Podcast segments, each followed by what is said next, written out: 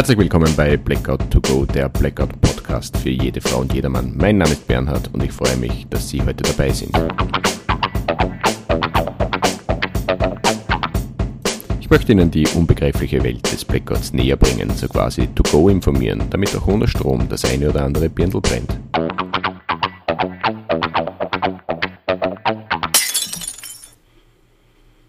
Herzlich willkommen bei Blackout to Go Staffel 1 Folge 10 Heizen und Kochen Teil 2. Es ist meine Freude, dass Sie wieder dabei sind. Werte Damen und Herren, hier im zweiten Teil der Doppelfolge von Heizen und Kochen beschäftigen wir uns mit verschiedensten Kochmöglichkeiten im Blackout-Fall. Und dabei möchte ich auf ein wenig Vorwissen aus der letzten Folge zurückgreifen. Das erleichtert das Ganze ein wenig. Also sofern Sie den ersten Teil von Kochen und Heizen noch nicht gehört haben, jetzt wäre der richtige Zeitpunkt dafür, denn mit diesem kleinen bescheidenen Vorwissen lässt sich die heutige Folge auch besser verdauen. In diesem Sinne gustieren wir mal los. Meine Damen und Herren, der Begriff Kochen wird sehr unterschiedlich verwendet. Meine Frau hat eine ganz andere Vorstellung vom Kochen als ich. Und das ist ja ganz einfach erklärt, sie kann es und ich kann es eher nicht, beziehungsweise nur sehr eingeschränkt. Für mich bedeutet Kochen einfach nur das Erhitzen von Speisen und Gerichten unabhängig der Zubereitungsform. Die Ausnahme ist Grillen, das ist für mich ein Ritual, eine Zeremonie sozusagen, aber sonst würde ich Kochen doch eher als Überbegriff für Backen, Dünsten, Frittieren, Garen etc. verwenden. Auch das Erhitzen eines Fertigprodukts, zum Beispiel im Mikrowellenherd, stellt für mich eine Art, wie soll ich sagen, eine Art von Kochen dar. Für meine Frau wiederum ist sowas eine absolute Unart und einem gelernten Koch oder einer gelernten Köchin hätte es wahrscheinlich jetzt die Schlapfen ausgezogen. Aber im Endeffekt, mit einem Mikrowellenherd werden Speisen und Gerichte auf entsprechende Verzehrtemperatur gebracht und genau darum geht es eigentlich. Und das sollte heute auch im Vordergrund stehen, das Erhitzen von Speisen für den anschließenden Verzehr, unabhängig dessen, wie gut sie kochen können, beziehungsweise wie toll ihre Gourmetküche ausgestattet ist. Und das führt uns schon zur ersten Überlegung, auf welche typischen Gerätschaften müssen wir im Blackout-Fall verzichten. Und da wir vom Erhitzen sprechen, ist uns der Mixer oder die Brotschneidmaschine egal. Die funktioniert zwar ohne Strom auch nicht, aber wir reden eher vom E-Herd, von den Induktionskochplatten, vom Mikrowellenherd, vom Reiskocher, vom Plattentoaster, Hüpftoaster, Wasserkocher, Elektrotischgrill, Heißluftfritteuse, Dampfgarer, Eierkocher, Waffeleisen, solche Sachen. Aber auch von der Kaffeemaschine, was mich persönlich am Herd treffen würde. Aber ich habe ja einen Plan und somit wird es jeden Tag einen Kaffee geben. Auf jeden Fall, all diese angesprochenen Haushaltsgeräte brauchen Strom und im Ereignisfall würde der Strom über eine gewisse Zeitspanne ausfallen. Diese Zeitspanne ist in Österreich mit 10 bis 48 Stunden angesetzt. Also dann sollte eine Stromgrundversorgung wieder flächendeckend etabliert sein. Dieser Vorgang nennt sich Netzwiederaufbau. Dieser Vorgang ist sehr komplex und auch koordinationsintensiv und erfolgt aber Schritt für Schritt. Und das braucht eben seine Zeit. Gebiet für Gebiet wird da wieder schrittweise an das Netz genommen. Und je nachdem, wo sie sich befinden, haben sie entweder früher oder später wieder eine Stromversorgung. Ich habe zwar keine Ahnung, wie lange es dauern würde, bis meine Region wieder mit Strom versorgt wäre, aber wenn ich mich auf die 48 Stunden inklusive einer seichten Reserve einstelle, dann bin ich mit Sicherheit auf der sicheren Seite. Außerdem vertraue ich den Energieversorgern, die üben sowas, die trainieren und simulieren diese Abläufe und sollte die Stromversorgung früher zurückkommen, dann bin ich sicher der Letzte, der sich darüber ärgert, aber wahrscheinlich der Erste, der die normale Kaffeemaschine wieder aktiviert. Somit betrifft diese Herausforderung eine gewisse Zeitspanne und die ist im Grunde die Phase 1 eines Blackouts, also die Phase ohne Stromversorgung. Kehrt der Strom zurück, dann wird das Kochen wieder erheblich einfacher. Und daher können wir uns mal überlegen, welche Speisen und Gerichte für die Phase 1 überhaupt in Betracht kommen. Für mich und meine Familie ist klar, wir verarbeiten zuerst die verderblichen Lebensmittel. Also wir werden sicher keine Konserven aufreißen, solange noch andere Lebensmittel irgendwo herumgeistern. Zum Beispiel die Lebensmittel im Kühlschrank oder jene im Gefrierschrank. Und damit ich in Friedenszeiten schon mal einen Überblick bekomme, was da eigentlich drinnen ist, habe ich mich unbemerkt in die Küche geschlichen, ähnlich wie der MacGyver, und zwei Fotos vom Inhalt des Kühlschranks gemacht. Anschließend habe ich mich wieder lautlos aus dem Staub gemacht, denn die Küche ist nicht mein Revier. Ich bin dort eher mein geduldeter Gast und somit verhalte ich mich dort eher defensiv und vor allem demütig. Ja, keine Aufregung. Nichtsdestotrotz, mit diesen Bildern habe ich mir dann überlegt, was davon müsste bzw. sollte unbedingt verkocht werden. Und in Summe war das eigentlich nicht viel. Die Masse dieser Lebensmittel ist sofort verzehrfähig. Aber die Menge hätte nicht in den Magen gepasst, aber grundsätzlich hätten wir auch keinen Stress. Die Annahme Strom aus, Kühlschrank plötzlich warm ist ein Blödsinn. Das dauert je nach Zimmertemperatur, je nach Alter und Modell des Kühlschranks und natürlich auch wie oft und wie lange die Kühlschranktür offen steht. Jedenfalls, und ich glaube, das versteht sich von selbst, je wärmer es im Kühlschrank wird, desto schlechter ist das für die Lebensmittel. Und wenn die Produkte einen Flaum ansetzen bzw. pelzig werden, dann lassen sie besser die Finger davon. Nicht jeder Schimmel ist ein Edelschimmel und wenn im Kühlschrank etwas zu blühen beginnt, bedeutet das noch lange nicht, dass der Frühling naht. Aber egal. Also, was habe ich jetzt bei meiner Erkundungsmission in meinem eigenen Kühlschrank gefunden? Einen Haufen Marmeladen und verschiedenste Soßen, einige Becher Joghurt und Pudding, dann so Aufschnittkäse und Wurstprodukte, ein Speck, Butter und Streichkäse, natürlich auch Milch und Eier. Und dann eine Gemüselade mit lauter gesunden Zeugs. Da waren Karotten drinnen, Gurken, Happelsalat und drei Paprika in roter, grüner und gelber Farbe. Und daher bin ich mir auch ziemlich sicher, die waren nicht aus heimischer Produktion. Ja, dann war da noch ein Thermometer drinnen und der Zeiger war sogar tatsächlich im grünen Bereich. Somit ist der Kühlschrank richtig eingestellt und das spart mir Geld. Dann waren noch natürlich Getränke eingekühlt, alkoholfreie und die kleinen süßen 033er, die unter keinen Umständen warm werden dürfen und auch eine Packung Frankfurter und abgedeckter Teller mit dem restlichen Mittagessen, also vom selben Tag wohlgemerkt. Also wenn wir das jetzt nüchtern betrachten, dann wäre bis auf die Frankfurter und dem Mittagessen alles ohne Erhitzen sofort verzehrfertig gewesen. Und mit der im Kühlschrank vorhandenen Menge wäre ich und meine Familie auch bis zu diesen 48 Stunden über die Runden gekommen. Das wäre aber dann, wie gesagt, auch ein Idealfall gewesen. Aber wir haben auch einen Gefrierschrank, der steht im Keller, also in meinem Revier und daher darf ich mich dort auch aufrecht bewegen und dort sieht die Lage ganz anders aus. Alles darin befindliche ist gefroren und sollte nach Möglichkeit nicht auftauen. Beim Brot und beim Gartenobst bzw. Gartengemüse wäre es nicht so tragisch gewesen, die könnten nach dem Auftauen ganz normal gegessen werden, aber die Fischstäbchen oder das Grillfleisch würden irgendwann schlecht werden und das täte mir richtig weh.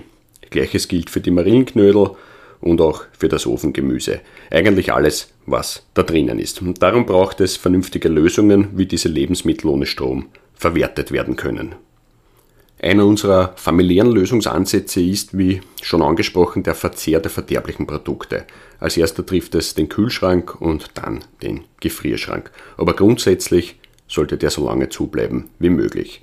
Sollten wir zu diesem Zeitpunkt winterliche Temperaturen unter dem Gefrierpunkt haben, dann wandern diese Produkte in einem oder mehreren Behältnissen in den Garten und harren dort so lange aus, bis entweder die Stromversorgung wieder zurückkehrt oder bis wir mit dem Kochen auffangen. Sie merken, die Jahreszeit ist in solch einer Situation Fluch und Segen, je nachdem, aber ein Thermometer für den Kühlschrank wäre ein nützliches Tool. Und ich will ergänzen, wenn Sie keinen Garten haben, dafür eine Terrasse oder einen Balkon, das würde natürlich auch funktionieren. Sie können die Lebensmittel auch auf das Hausdach schmeißen oder beim Fenster raushängen. Hauptsache, die Lebensmittel bleiben lange kühl. Somit geht es zwar eh im Winter, aber achten Sie auf die Fladeranten. Gelegenheit macht Diebe. Aber leider können auch andere Zustände herrschen, wärmere Tage, wo dann tatsächlich Gefahr besteht, dass diese Lebensmittel verderben.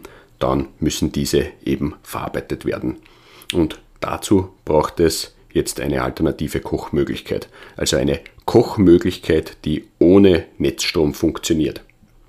Ich sage das deshalb so pochen, denn wenn Sie ein Notstromaggregat haben, und sich damit wirklich auskennen und auch eine Ahnung vom Begriff der elektrischen Leistung haben, dann könnten Sie Aggregat im Freien aufstellen, es unter Berücksichtigung aller sicherheitsrelevanten Umstände betreiben und mit Hilfe von entsprechenden Verlängerungskabeln zum Beispiel einen elektrischen Tischgriller mit Strom versorgen oder einen Wasserkocher oder solche Einzel- bzw. Doppelkochplatten und natürlich auch den Mikrowellenherd. All diese Dinge haben einen Stecker. Und wenn Sie Ihren Nachbarn auch teilhaben lassen, dann würden Sie wahrscheinlich auch noch Ruhm und Ehre ernten. Die Voraussetzung für diese Heldentat ist die Beherrschung und sachgemäße Verwendung von so einem Gerät. Es kann sonst sehr, sehr gefährlich werden. Und ich möchte noch anmerken, auch ein Kühlschrank oder ein Gefrierschrank kann mit so einem Gerät vorübergehend betrieben werden. Aber die Handhabung und Betriebssicherheit muss eben sitzen. Wir setzen mit den alternativen Kochmöglichkeiten fort und widmen uns den verschiedensten Grillern. Ich glaube nicht, dass sich jemand einen richtigen Griller, also einen Gartengriller, wegen einem Blackout zulegt. Das wäre aus meiner Sicht eine falsche Investition, eine, eine Fehlinvestition.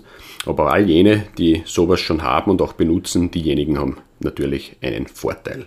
Das Einzige, was da noch benötigt wird, ist eine ausreichende Bevorratung an Brennmaterial. Und hierbei möchte ich nochmal auf die Dauer der Phase 1 hinweisen.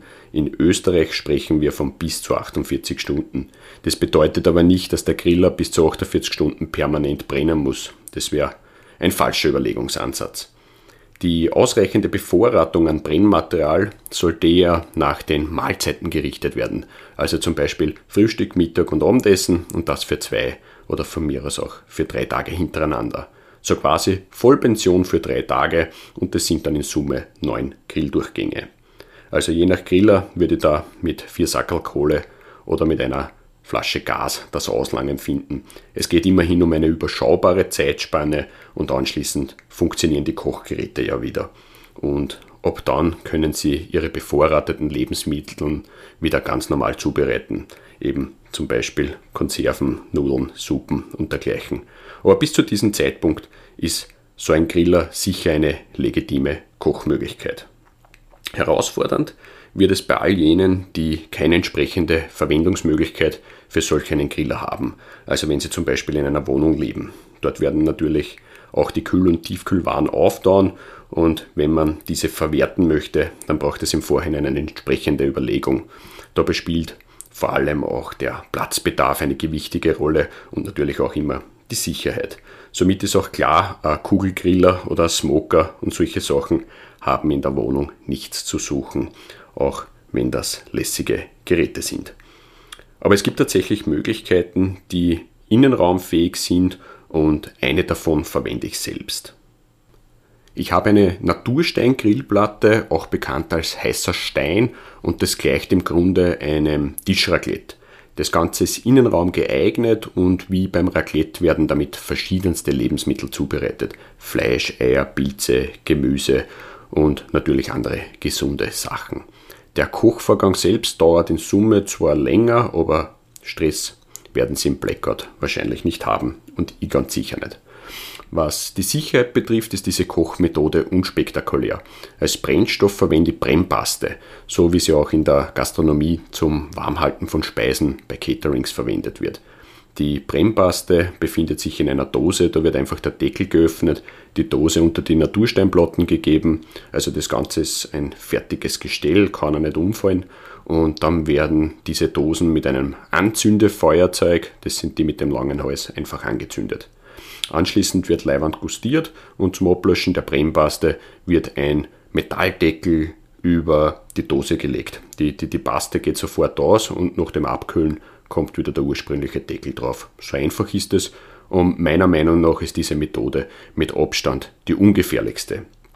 A. Brandlast ist wirklich sehr gering. B. Keine gefährlichen Emissionen. C. Auch außerhalb einer Krisensituation immer anwendbar. Und das gefällt mir daran eigentlich am meisten. Also auch ohne Blackout kann ich mit meiner Familie oder mit Freunden zum gemeinsamen Dinieren zusammensitzen und Spaß und Freude mit diesem Kochgerät haben. Davon bekommt Mann und Frau auch eine Anwendungssicherheit. Und ich möchte anmerken, sowas kann man auch schenken. Zu Weihnachten, zum Geburtstag, zur Hochzeit, zum Jubiläum oder einfach nur deshalb, damit nicht immer alle zu Ihnen nach Hause kommen, wenn es um einen geselligen Zusammenhalt geht. Also ich gehe davon aus, Sie verstehen die Botschaft. Noch ergänzend, also der Vollständigkeit halber, auch Fondues habe ich äh, schon auf Brennpastenbasis gesehen, aber die gibt es natürlich auch mit Brennspiritus bzw. auch auf Teelichterbasis. Hoch im Kurs sind auch diese Campinggaskocher, die gelten derzeit als das Blackout-Tool schlechthin, fast schon nach dem Motto, wenn du sowas hast, dann bist du unkaputtbar, aber das stimmt nur bedingt. Auch ich habe so ein Gerät in Verwendung, schon seit sehr vielen Jahren sogar, aber wie ich mir dieses Gerät zugelegt hatte, gab es den Begriff Blackout noch gar nicht. Zumindest nicht in diesem Sinne, wie wir ihn hier verwenden. Auf jeden Fall, dieser kleine feine Gaskartuschenkocher ist nur für die Verwendung im Freien vorgesehen. So steht es auch in der Betriebsanleitung und das hat folgende Gründe. Einerseits wird als Brennmittel ein Gas verwendet und in der Regel werden dabei Butangas-Stechkartuschen verwendet. Das sind kleine Gaskartuschen, die in den Kocher eingesetzt werden und beim Zusammensetzen von Kocherunterteil und Kocheroberteil sticht der Kocheroberteil durch eine Sollbruchstelle der Gaskartusche und dadurch ist das Ding eigentlich grundsätzlich einsatzbereit. Wenn die Handhabung nicht funktioniert, dann strömt Gas aus. Und zwar so lange, bis die Kartusche leer ist. Und das rührt daher, dass die Kartusche kein Ventil hat. Das befindet sich nämlich am Kocher. Und wenn dann Gas in geschlossenen Räumen ausströmt, dann wird es gefährlich. Je kleiner der Raum, umso gefährlicher. Wir reden hier tatsächlich von Erstickungsgefahr und Explosionsgefahr. Des Weiteren haben diese kleinen Kocher keinen Flammenwächter. Also solange das Gas aufgedreht ist, selbst wenn die Flamme erloschen ist, strömt das Gas weiter aus. Und das natürlich wieder so lange, bis die Kartusche leer ist. Auch haben diese Kocher keine Unfallsicherung. Also wenn der Kocher kippt oder komplett umfällt, dann brennt er weiter und so standsicher sind diese kleinen Kocher eben nicht. Bei diesen kleinen Kochern geht es weniger um die Entstehung von Kohlenstoffmonoxid, also von CO. Es geht vielmehr um die angesprochene Explosionsgefahr und Erstickungsgefahr die bei unkontrolliertem Gasaustritt dann dementsprechend gefährlich wird, beziehungsweise auch um diese Standsicherheit, weil die eben so klein sind. So ein kleiner süßer Kocher kann auch keine großen schweren Töpfe aushalten, das muss man auch sagen, auch keine großen Pfannen. Der verformt sich und knickt dann ein bzw. fällt um, aber er brennt auf jeden Fall weiter. Und die Notrufproblematik ist Ihnen, glaube ich, schon bekannt. Zumindest die Hörerinnen und Hörer von Blackout to Go haben das schon öfters gehört. Und Gott sei Dank sind das mittlerweile schon einige Tausende, bei denen auch ohne Strom ein Birndl brennt. Nichtsdestotrotz gibt es stabilere Campingkocher, solche Campinggaskochplatten, die gibt es in einflammiger und zweiflammiger Ausführung mit Kartuschen oder auch mit Gasflaschenanschluss. Aber auch hier empfiehlt es sich, einen Blick in die Betriebsanleitung zu werfen. Bei den meisten steht drinnen, der Gebrauch in Wohnräumen ist verboten, beziehungsweise, Achtung, jetzt kommt's, verwenden Sie das Gerät nur im Freien oder in gut belüfteten Räumen. Ich habe richtig gelesen, Sie haben richtig gehört, bei manchen Geräten ist die Verwendung in gut belüfteten Räumen gestattet. Und damit diese gute Belüftung gewährleistet wird, öffnen wir einfach die Fenster und Türen. Ganz ehrlich, im Sommer hätte ich damit kein Problem, im Winter hingegen schon und daher würde ich im Winter oder generell bei kälteren Temperaturen das Kochen ausschließlich im Freien zelebrieren. Und zwar aus dem simplen Grund, dass meine eigenen Verwände nicht auskühlen. Dazu, meine Damen und Herren, Prüfungsfrage aus der letzten Folge. Welches Handeln begünstigt massiv das Auskühlen von Räumen und Objekten? Antwort? Zu langes und falsches Lüften. Also wenn die Fenster und Türen geschlossen bleiben, dann kühlen die Räume nur langsam aus und daher ist es besser, diese Geräte vor allem im Winter im Freien zu verwenden.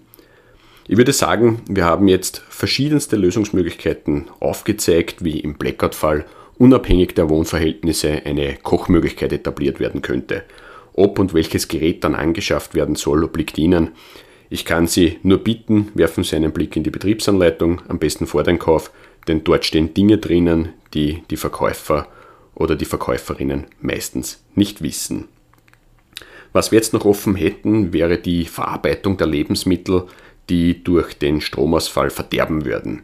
Ich bin kein Koch, ich bin Laie und habe dazu über den Tellerrand hinausgeblickt. Viele Tipps und Rezepte finden Sie im Internet und in Fachbüchern, teilweise kostenlos, teilweise kostenpflichtig, aber da haben sich wirkliche Profis mit dem Thema auseinandergesetzt und die stellen dieses Wissen zur Verfügung.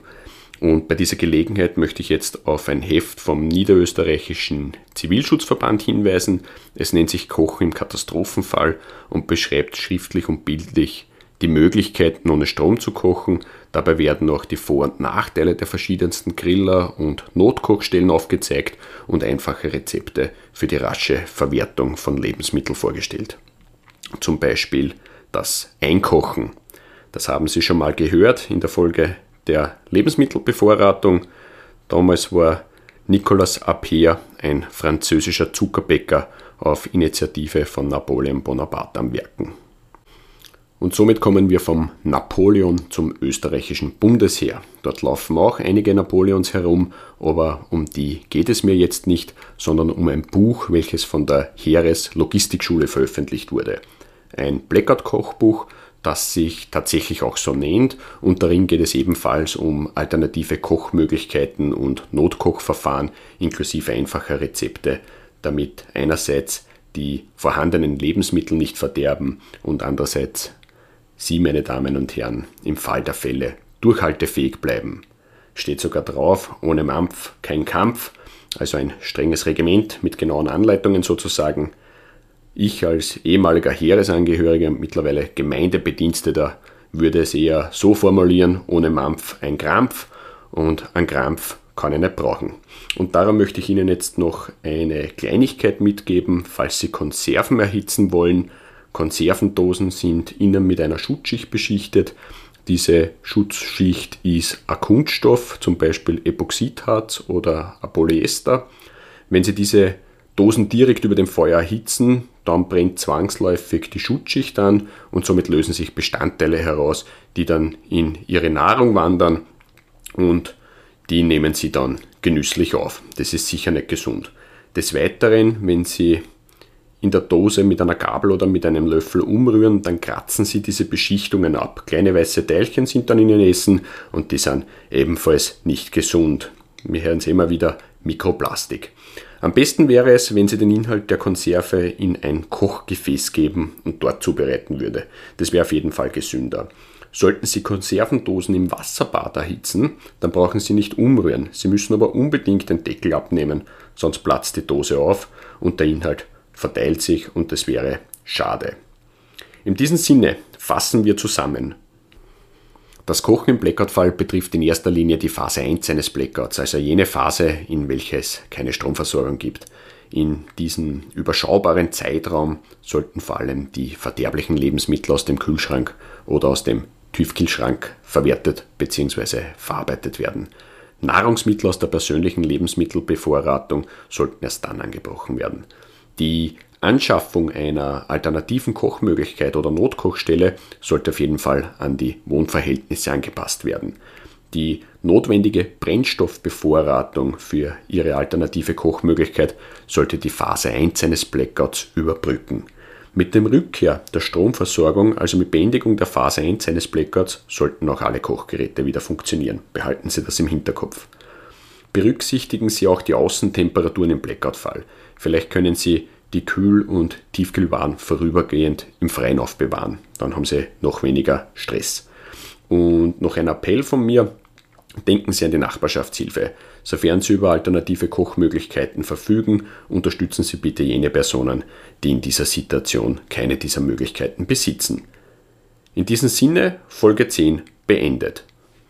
An dieser Stelle einen herzlichen Dank an die Firma Content Link, dem digitalen Content-Vermarkter in der Dachregion, welche die heutige Folge unterstützen.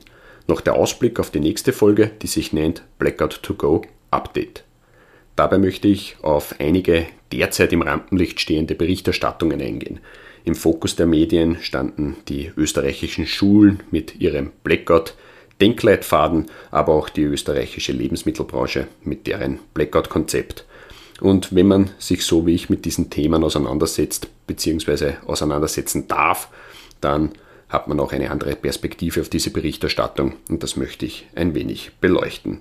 Und so nebenbei gestern auch wieder Blackout-Meldungen durch die Medienlandschaft, ausgelöst von lokalen, also kleinen Stromausfällen, die natürlich kein Blackout sind, aber uns dennoch aufzeigen, welche Auswirkungen in einigen Bereichen entstehen würden. Zum Beispiel bei der Benutzung einer Rolltreppe. Wenn sie abwärts fährt und abrupt stehen bleibt, könnte so mancher zum Überflieger werden. In diesem Sinne, herzlichen Dank für Ihre Aufmerksamkeit. Halten Sie sich auf einer Rolltreppe fest, bleiben Sie gesund und bleiben Sie dran, damit auch ohne Strom ein Birndl brennt.